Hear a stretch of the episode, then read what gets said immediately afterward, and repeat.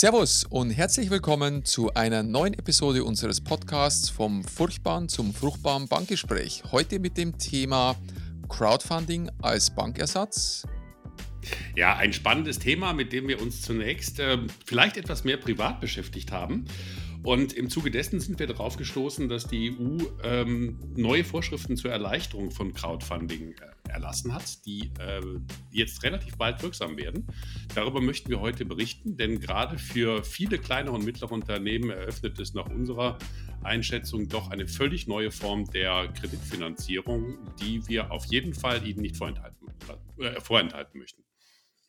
Ja, was wollen wir heute machen? Wir wollen Transparenz über diese alternative Finanzierungsform schaffen. Und wir würden uns wünschen, dass mehrere Unternehmer in Zukunft das Crowdfunding oder Crowdfinanzierung, wir werden noch drauf kommen, dass auch viele Begriffe äh, rumschwirren, dass mehrere Unternehmer diese Art der Finanzierung zumindest in Betracht ziehen. Heute wollen wir einen kleinen Überblick geben und Transparenz schaffen und aufklären. Also zunächst mal, was ist Crowdfunding? Ein schildernder, schildernder Begriff. Ich glaube, darüber sollten wir erstmal Klarheit schaffen, über was wir hier heute reden. Was ist Crowdfunding also? Was ist Crowdfunding? Ähm, Im Prinzip eine Vielzahl von Menschen unterstützt ein Projekt finanziell und macht es so möglich. Mal ganz, ganz einfach. Und zwar ohne, dass zwischen demjenigen, der Finanzierung sucht und der, der Finanzierung bereitstellen will, ein Intermediär in der Mitte ist. Also sprich, es gibt keine Bank und es gibt kein Förderinstitut. Und das ist in ganz kurzen Worten die Idee. Also wie ist das entstanden? Zunächst einmal ähm, in den USA entstanden, vorwiegend äh, durch Musiker, durch Künstler, die zunächst mal einfach ihre Projekte äh, damit finanzieren wollten in der Regel auch gemeinnützige Projekte. Das war mal die ursprüngliche Idee von Crowdfunding. Das wurde dann später äh, ergänzt um äh, ja, die Vorfinanzierung von Bestellungen von Produkten. Also wenn man heute Apfelsaft oder Brot oder Weizen oder wie auch immer kaufen will, dann kann man das jetzt schon über Crowdfunding tun. Und im Grunde für die kleineren und mittleren Unternehmen die Vorfinanzierung ihrer Produktion damit abbilden. Darüber werden wir aber heute nicht reden, sondern wir werden über zwei besondere Formen reden, die in Deutschland insbesondere kaum bekannt sind. Das ist nämlich die echte Unternehmensfinanzierung und das ist in Teilen auch die Beteiligungsfinanzierung über Crowdfunding. Das sind die Schwerpunkte unserer heutigen Folge, Unternehmensfinanzierung und Beteiligungsfinanzierung. Genau, du sagtest gerade, was wir nicht tun. Da würde ich noch gern hinzufügen, dass wir eben nicht aus der Sicht des Investors heute den Schwerpunkt setzen, sondern aus Sicht des Unternehmers, der eine Finanzierung sucht. Das sind zwei unterschiedliche Dinge, gibt es auch zwei unterschiedliche oder gibt auch unterschiedliche äh, Themen, auf die man aufpassen muss dabei. Das ist mal die eine Abgrenzung und die zweite Abgrenzung ist, dass man Crowdfunding von den Finanzierungsvermittlern und diesen Plattformen dazu auch deutlich abgrenzen muss. Da sprechen wir heute auch nicht drüber. Also beispielsweise gibt es eine große Plattform in Deutschland, die heißt compeon.de. Ähm, alle Links, die wir heute nennen und alle Materialien werden wie immer übrigens in den Show Notes verlinkt und finden Sie auch auf unserer Webpage. Aber diese Finanzierungsvermittler, wie ich gerade sagte von Compeon, die machen, das ist auch ein Intermediär, aber der Unterschied ist, dass der Finanzier bei einem Finanzierungsvermittler dann doch zum Schluss wieder eine Bank ist. Das heißt, der Unternehmer geht zum Vermittler, der Vermittler mh, hm, ordnet und strukturiert die ganzen Unterlagen und gibt sie dann an fünf oder zehn Banken und die Banken können dann ein Gebot abgeben und dann somit kommt eine Finanzierung, allerdings eine Bankfinanzierung zustande und das ist der große Unterschied. Und genau darum geht es heute nicht, sondern letztlich um eine Direktfinanzierung von Exakt. Investoren an Unternehmen oder auch umgekehrt. Genau. Vielleicht zum derzeitigen Stand. Ähm, der Marktanteil in Deutschland von Crowdfunding ist bisher, das gibt es etwa seit 2012, äh, relativ klein. Ähm, es gibt sehr unterschiedliche Zahlen, die da veröffentlicht werden wenn man die realistischen Zahlen sich anschaut, kann man sagen, seit Gründung der Crowdfunding-Plattformen ist insgesamt in den letzten zehn Jahren rund eine Milliarde an Krediten und Beteiligungsfinanzierungen äh, vermittelt worden. Das ist nicht viel, ähm, wenn man das auf die, die einzelnen Jahre runterrechnet. Und dazu muss man auch sagen, ein Großteil betrifft bis heute, das wird sich eben ändern, bis heute sogar Immobilienfinanzierungen, die man auch äh, da, glaube ich, gedanklich herausrechnen muss.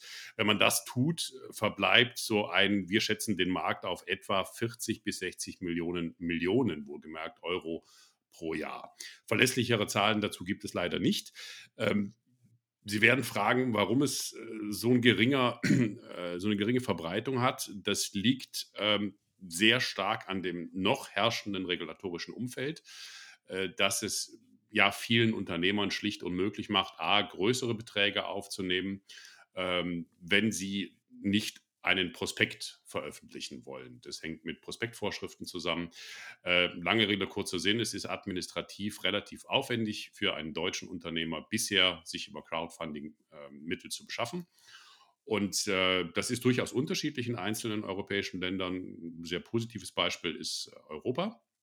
Äh, ist, Entschuldigung, ist, äh, ist äh, Österreich, die mit dem alternativen Finanzierungsgesetz schon vor etwa drei Jahren da versucht haben, einen Rahmen zu geben. Deswegen findet man heute auch äh, die ja, grö etwas größeren Crowdfunder vorwiegend in Wien. Aber auch das ist noch relativ streng und jetzt ist eben der, der große Wechsel in Aussicht, dass nämlich die EU sich des Themas angenommen hat und es dramatisch erleichtern wird. Also das im Wesentlichen zum Stand. Interessant für mich in dem Zusammenhang ist auch noch eine zweite These, warum das Volumen noch nicht wirklich in der klassischen Unternehmensfinanzierung so groß ist, dass mit dem Projekt einer Crowdfinanzierung auch noch, sage ich mal, eine andere Publizität verbunden ist. Wir werden da später nochmal drauf eingehen, denn was für mich sehr ins Auge springend war, ist, dass die Menschen, die investieren wollen, was oftmals Privatleute sind, die sind da.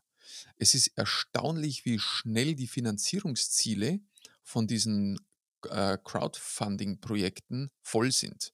In der Regel laufen die hm, teilweise zwei Wochen. Ähm, Wenn es nicht so gut laufen, werden sie auch mal verlängert. Aber es ist äh, interessant, wie, wie gute Ideen, tolle Ideen mit guten Präsentationen, wie schnell das die bei 2, 3, 400 Prozent der Finanzierungssumme sind. Und das ist für mich ein Anzeichen, dass es sehr viel willige Leute gibt, aber sage ich mal, die Unternehmerseite das noch nicht so aufgenommen hat. Und deswegen wollen wir heute ein bisschen dazu beitragen, um das mehr in die Breite zu tragen.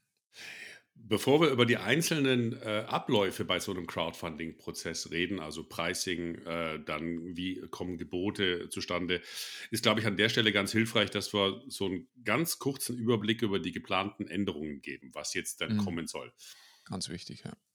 Dann würde ich damit mal anfangen. Ähm, am, Im Oktober 2020 hat die Europäische Union ähm, eine, ja, ich nenne es jetzt mal Crowdfunding-Verordnung ähm, gebilligt Dazu ist es wichtig zu wissen, es ist eine Verordnung, die unmittelbar in jedem Mitgliedsland gilt. Also muss nicht mehr wie bei einer Richtlinie zum Beispiel erst in nationales Recht übersetzt worden werden, sondern mit unterschiedlichen Übergangsvorschriften ähm, spätestens ähm, im November 2022, in vielen Fällen sogar schon im November 2021, ist das unmittelbar geltendes Recht über das, was wir jetzt berichten. Und ähm, was regelt diese neue Verordnung? Sie schafft zunächst mal einen einheitlichen, äh, sehr transparenten Rahmen für das Anbieten von, Anbieten von Crowd-Dienstleistungen. Und äh, der erste wesentliche Punkt ist, dass äh, bis zu 5 Millionen Euro pro Kredit oder auch Beteiligungsfinanzierung, aber im Wesentlichen pro Kredit, äh, pro Anbieter über eine solche Plattform vermittelt werden können. Das ist ein wesentlicher Unterschied zu früher und erreicht damit auch Größenordnungen, die für mittelständische Unternehmen einfach auch interessant sind. Ähm, die 5 Millionen äh, beschränken sich auf zwölf Monate. Das heißt, wenn man äh, ein Projekt aufteilt, sind auch zweimal fünf möglich, dann aber immer jeweils nur in zwölf Monaten. Ähm, für die Erbringung von Schwarmfinanzierungsdienstleistungen, so ist das Wort, äh, ist zum ersten Mal auch eine äh, ein Rahmen, auch ein regulatorischer Rahmen, der einheitlich gilt in allen EU-Ländern vorgegeben worden. Und der ist überraschenderweise, äh, ich bin sonst kein äh, ausgesprochener Anhänger von EU-Verordnungen, äh, ausgesprochen fair äh, und transparent geregelt. Das heißt zum ersten Mal, Ähm, zum Beispiel liest sich, Schwarmfinanzierungsdienstleister müssen ehrlich, fair und professionell und im bestmöglichen Interesse ihrer Kunden handeln. Das sind ähm, ja dem englischen True Fair View wahrscheinlich angenähert, aber Begrifflichkeiten, die man sonst in der Regelungswut der Europäischen äh, Union weniger findet. Und so liest sich diese ganze Verordnung. Wir haben geregelt, äh, was sind die Anwendungsbereiche. Da hatte ich eben schon ein bisschen was dazu gesagt. Wie ist die Aufsicht und welche Pflichten müssen ähm, die Betreiber von diesen Plattformen einhalten? Auch die sind relativ übersichtlich äh, bis hin zur Vorgabe eines Mindestinformationsblattes, mit der die äh, potenziellen Investoren über diese Anlagemittel informiert werden. Es ist aber auch klar geregelt, dass ähm, eben der Betreiber dieser Plattform kein Vermittler von Krediten ist, sondern nur diese Plattform betreibt. Er muss allerdings dafür sorgen, dass die Informationen, die da ähm, zusammengestellt werden, ähm, wie ich eben sagte, auch ehrlich, fair und professionell dargestellt werden. Mhm. Das jetzt in ganz dürren Worten. Ähm, wir werden es in den Show Notes auch äh, vertiefen ähm, mit den Literaturhinweisen. Ich kann jedem nur empfehlen, sich diese Verordnung durchzulesen, vor allen Dingen, weil auch auf den ersten 20 Seiten sehr genau definiert ist, was man unter Schwarmfinanzierung zu verstehen hat. Ähm, ich sage es ungern, aber ich sage es an diesem Punkt sehr gerne, eine äh, außergewöhnlich gelungene EU-Verordnung und das sage ich eigentlich selten. Hm. Ich kann äh, nur das Gleiche dazu sagen.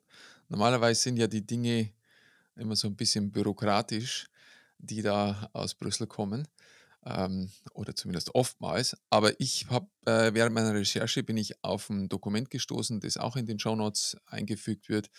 Und das ist, sage ich mal, ein wirklich anwenderorientierter Leitfaden zum Thema Crowdfunding. Also wer sich jetzt nicht durch die äh, Verordnung an sich äh, begeben will, der sollte das unbedingt lesen weil dort nicht nur die Erklärung und die Abgrenzung und die Definition gemacht wird, sondern auch konkrete Tipps, also bis hin zu, ähm, brauche ich ein kleines Video für die Präsentation auf der Plattform und ähnliche Dinge.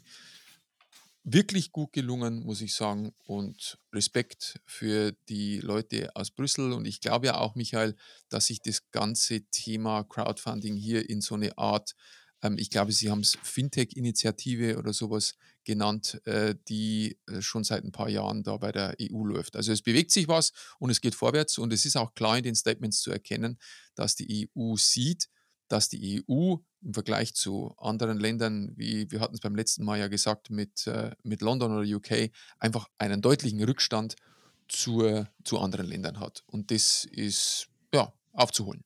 Gute Sache. Also, Insofern gehen wir beide, glaube ich, kann man sagen, davon aus, dass sich das Thema äh, Schwarmfinanzierung, Crowdfinanzierung gerade für mittelständische Unternehmen die nächsten zwei bis drei Jahre sehr massiv ändern wird und sehr viel erleichtert, äh, sehr, sehr, viel leichter werden wird.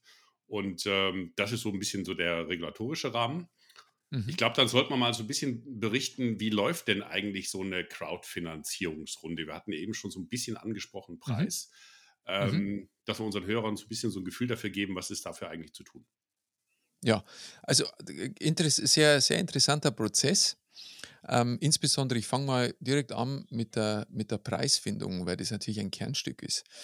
Ähm, ich mache mal so ein Beispiel. Oftmals findet man Mezanine Strukturen, also sprich ein Nachrangdarlehen. Ähm, und, und da ist es einfach so, dass der, die, die Crowdfunding-Plattform zusammen mit dem Unternehmer die beraten sich äh, und legen dann eine, einen Zinssatz fest, der vom Investor zu bezahlen ist. Jetzt sage ich mal 6%. Ähm, und jetzt, jetzt kommt es, wie so immer, jetzt kommt es darauf an. Und zwar auf die Nachfrage und das Interesse der Investoren. Und das ist jetzt, sage ich mal, eine ganz, eine ganz spannende Sache. Ähm, vor, vorher noch ein, ein Punkt oder zwei Punkte. Die 6% sind die eine Komponente, die der Unternehmer bezahlen muss. Die andere Komponente ist eine Art Einrichtungsgebühr und jede Plattform macht es so ein bisschen unterschiedlich, aber ich gehe mal hier so, so ein bisschen äh, auf den Durchschnitt ein. Ähm, also eine Einrichtungsgebühr, das ist wie, eine Bearbeitungsgebühr bei einer Bank. Und dann gibt es eine laufende Gebühr, die auch an die Plattform geht, weil ja, wenn das Darlehen fünf Jahre läuft, auch permanent die Plattform dementsprechend Service-Dienstleistungen zur Verfügung stellt, ne, wie den Newsletter zu veröffentlichen und so weiter und so fort. Also es gibt schon ein paar Dinge. Also insgesamt ähm, lässt sich jetzt ganz schwer, falls der eine oder andere die Frage durch den Kopf schießt, äh, ist es jetzt billiger oder teurer als ein, äh, als ein Bankkredit? Das lässt sich so ganz schwer beurteilen, weil es kommt auf ihre Nachfrage drauf an. Und das ist jetzt für mich ein sehr spannendes Thema. Also die Nachfrage der Kunden nach, nach, ihrem, nach ihrem Projekt. Und zwar, jetzt nehmen wir mal an, Sie haben festgelegt, dass die, die äh, Finanzierungsrunde eine Woche läuft und Sie haben die 6% veranschlagt. Und jetzt merken Sie, Mensch, nach eineinhalb Tagen ist die Finanzierung dicht und es wächst weiter und wächst weiter. Was passiert? Interessierte Investoren, die sehen, dass das Finanzierungsziel erreicht ist, können jetzt hergehen und können sagen, Mensch, ich finde das Projekt so gut, ich möchte zu 5,5% einsteigen. Die genügen mir für dieses Projekt und, ähm, und gibt sein Angebot ab. Und auf die Art und Weise entsteht jetzt plötzlich eine Auktion. Also der, der Preis, den Sie festlegen, ist, sage ich mal, wie so eine Art Richtschnur. Und äh, ich nehme jetzt mal den günstigeren Fall, dass viel, dass viel Nachfrage da ist. Und wenn jetzt plötzlich die Leute hergehen und sagen, wow, und ich möchte da, und ich habe auch schon Projekte gesehen mit 700, 800 Prozent Überzeichnung, ähm, dann, äh, dann drückt das massiv den Preis und sie laufen dann vielleicht hinterher für 5,5 oder, oder 5 oder 4 Prozent raus. Kommt drauf an. Insofern lässt sich das nicht genau sagen. Sie haben kalkulierbare Sicherheit, indem sie mit ihrem Preis rechnen, den sie veranschlagen, aber es kann definitiv auch günstiger werden. So, das ist mal eine interessante Komponente bei der ganzen Gestaltung. Und die zweite, äh, die ich einfach genial finde, ist, dass diese Kampagne nicht nur die Finanzierung ihres Projekts ist, sondern auch noch ein Kundenloyalitätsprogramm und eine Marketingkampagne. Wie komme ich dazu? Wenn Sie sich mal die wenn Sie sich mal die, die Plattform anschauen, dann ist es eine volle Unternehmenspräsentation, die da zu sehen ist. Und nichts einfacher als in sämtlichen Social-Media-Kanälen Ihres Unternehmens dementsprechend das zu verlinken und schon haben Sie wunderbar einen Mehrfacheffekt in der Marketingkampagne. Und das nächste Kundenbindungsprogramm oder Kundenloyalitätsprogramm, das finde ich echt lässig. Und zwar äh, gehen viele Unternehmen her, die ein Business-to-Consumer-Geschäftsmodell haben, gehen her und bieten ihren Investoren an, dass sie die Zinszahlung in Produkten leisten. Das heißt, nehmen wir an, Sie haben, sie haben ein Unternehmen, das, ähm, das Apfelsaft herstellt, dann könnten Sie sagen, okay, ähm, lieber Investor, du hast äh, 1000 Euro investiert und diese 60 Euro, die du bekommst, ähm, die toppe ich auf und mache aus 60 mache ich 100 ähm, und du bekommst in einem Jahr ein äh, Apfelsaft von mir in, äh, zum Preis von 100 Euro. So, und damit schlagen Sie als Unternehmer sofort zwei Fliegen mit einer Klappe.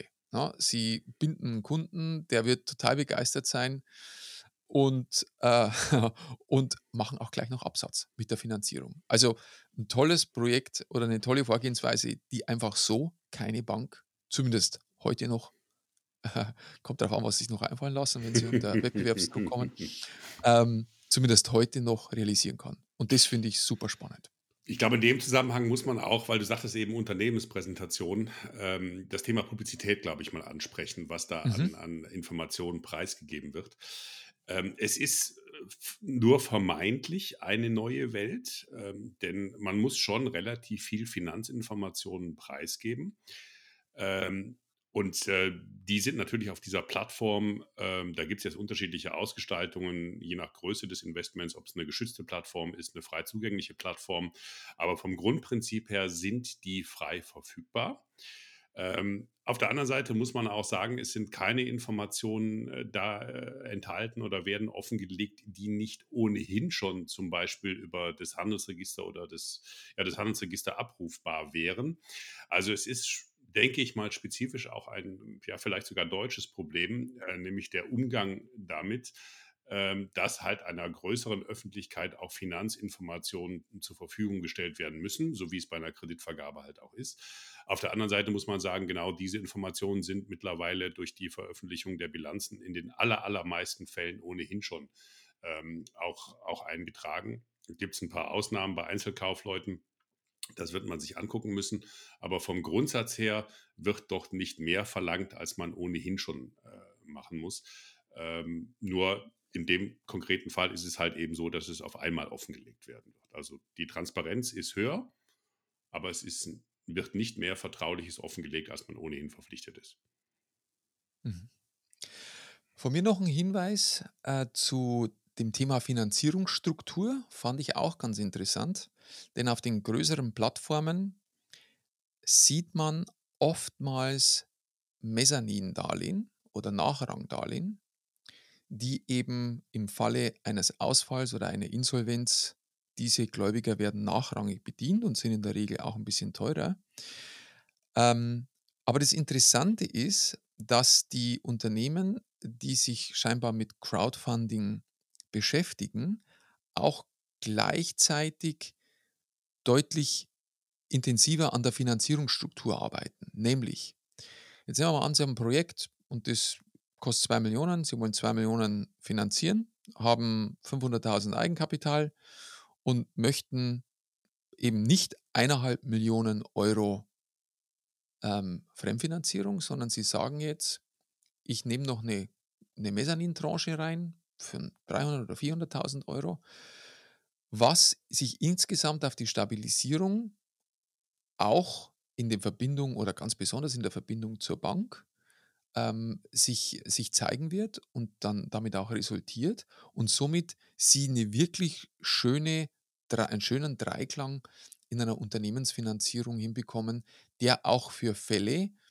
in denen, wie es einfach oft ist im unternehmerischen Leben, wenn einmal ein Jahr oder vielleicht auch zwei etwas knapper sind, dann eben nicht auf Kante genäht ist, sondern dann eine wirklich nachhaltig sauber aufgestellte Finanzierungsstruktur äh, hat dieses Unternehmen. Und das fand ich bemerkenswert, weil das ich in dieser Breite noch nicht gesehen habe. Schein, scheinbar wird das äh, vielleicht auch ein bisschen von den, von den Plattformbetreiber ähm, äh, mit eingebracht. Im Übrigen habe ich den Eindruck, wir werden in der nächsten Episode noch ein bisschen mehr dazu hören, aber ich habe den Eindruck, dass die Plattformen auch durchaus die Unternehmer dort an der Hand nehmen. Also das ist nicht nur, hey, schick mir die Dinger und ich stelle es irgendwo auf eine Plattform, sondern deren Unterscheidungskriterium ist deutlich auch, sage ich mal, die Unternehmer zu beraten, an der Hand zu nehmen, wie sie eine optimale Finanzierung in der Crowd auf die Beine stellen.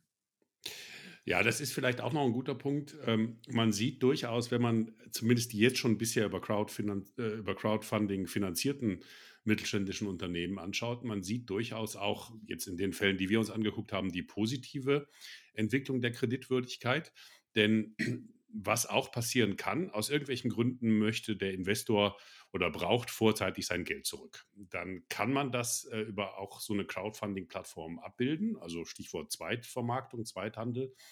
Ähm, in dem Augenblick ist allerdings nach der neuen EU-Verordnung der Betreiber dieser Plattform äh, verpflichtet, die Kreditinformationen, die er der Öffentlichkeit zur Verfügung stellt, zu aktualisieren. Das heißt, man sieht dann sehr mhm. schön, aha, da gab es eine Ablösung einer Kredittranche, aus welchen Gründen auch immer. Ähm, das Kreditrating hat sich sogar verbessert ähm, und auch diese Informationen werden dann zur Verfügung gestellt. Also das muss man zum einen wissen, wenn man äh, einer solchen vorzeitigen Kreditablösung zustimmt, dann wird das auch mhm. veröffentlicht. Ähm, zum anderen ergeben sich daraus aber eben auch Chancen, wie du gerade angesprochen hast. Äh, die bisher nur von Großfinanzierung bekannten Unterscheidungen in Junior Debt und Senior Debt gibt es mhm. jetzt plötzlich auch damit für kleinere und mittelständische Unternehmen. Absolut. Und durchaus auch in kleineren Tranchen. In kleineren Tranchen. Ich habe jetzt einmal Millionenbeträge genommen, aber das, das ganze Spiel können wir auch mit einer Gesamtfinanzierungssumme von 300.000 Euro durchziehen.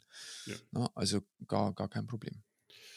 Ja, gut. Ähm, vielleicht noch ein paar ähm, Namen, wo Sie, liebe Zuhörer, mal eine Google Search starten können.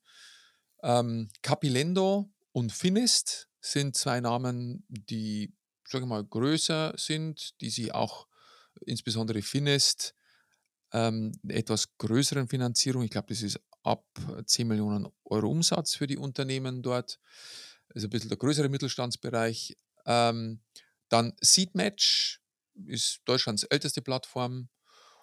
Ja, was haben wir noch? Startnext. Also es gibt, es gibt äh, über 80 Plattformen in Deutschland und die sitzen auch teilweise ein bisschen in einer Nische. Also es gibt welche, die machen nur nachhaltige Projekte, es gibt welche, die machen nur äh, Startup-Finanzierungen, es gibt welche, die machen nur größere äh, mittelständische Finanzierungen. Also ich denke mal, sie finden da ein, ein, ein, ein, ein gutes, eine gute Selektion, wo sie mit ihren Wünschen dann hineinpassen. In dem Zusammenhang noch ähm, der, die, äh, das Crowd Invest ist eine Art Plattform, wo sie auch Daten finden. Äh, FinCompare genauso. Das sind so ein bisschen so wie so Metasuchmaschinen, die ganz speziell auf das Thema sind. Aber wie schon gesagt, wird alles in den Show Notes verlinkt.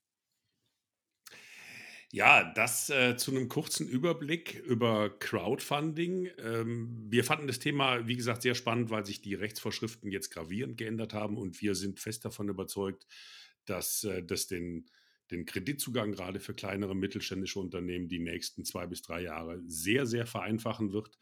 Und äh, ich glaube, wir können auch ein bisschen einen Ausblick auf die nächste Folge geben, äh, dass wir das nämlich anhand eines Praxisbeispiels beleuchten werden. Exakt. Damit wir hier nicht nur Trockenschwimmübungen machen, haben wir für Sie nächstes Mal äh, den Matthias Kollmann bei uns im, im Podcast von der Bolsener Mühle. Und das ist so ein richtig klassisches äh, deutsches mittelständisches Unternehmen, das eine größere Finanzierung durchgeführt hat bei Finest, der Plattform, die ich gerade vorhin genannt habe. Und äh, da werden Sie dann nochmal ganz detailliert auch ja, positive, vielleicht auch Dinge hören, die nicht so gut funktioniert hat, aber dementsprechend und ganz definitiv einen echten Praxisbericht. Denn ich denke mal, das ist das, wo sich dann die Wahrheit rausstellen wird, ob es was ist oder nicht für Sie. Insofern freuen Sie sich drauf, wenn wir beim nächsten Mal den Matthias Kollmann bei uns haben. Damit sind wir auch schon wieder fast am Ende unserer Folge. Uns bleibt wie immer darauf hinzuweisen, äh, besuchen Sie gerne unsere Webseite www.freigeist.team, unsere zahlreichen Social-Media-Kanäle. Wir freuen uns immer über Feedback, ähm, gerne auch Kritik, Anmerkungen, was können wir besser machen. Vielleicht wollen Sie auch mal Gast in unserer Show sein. Ähm, ja, und bis dahin äh, hören wir uns und wünschen und gute Ihnen Geschäfte. Gute Geschäfte. Bis zum nächsten Mal. Dankeschön. Bis zum nächsten Mal.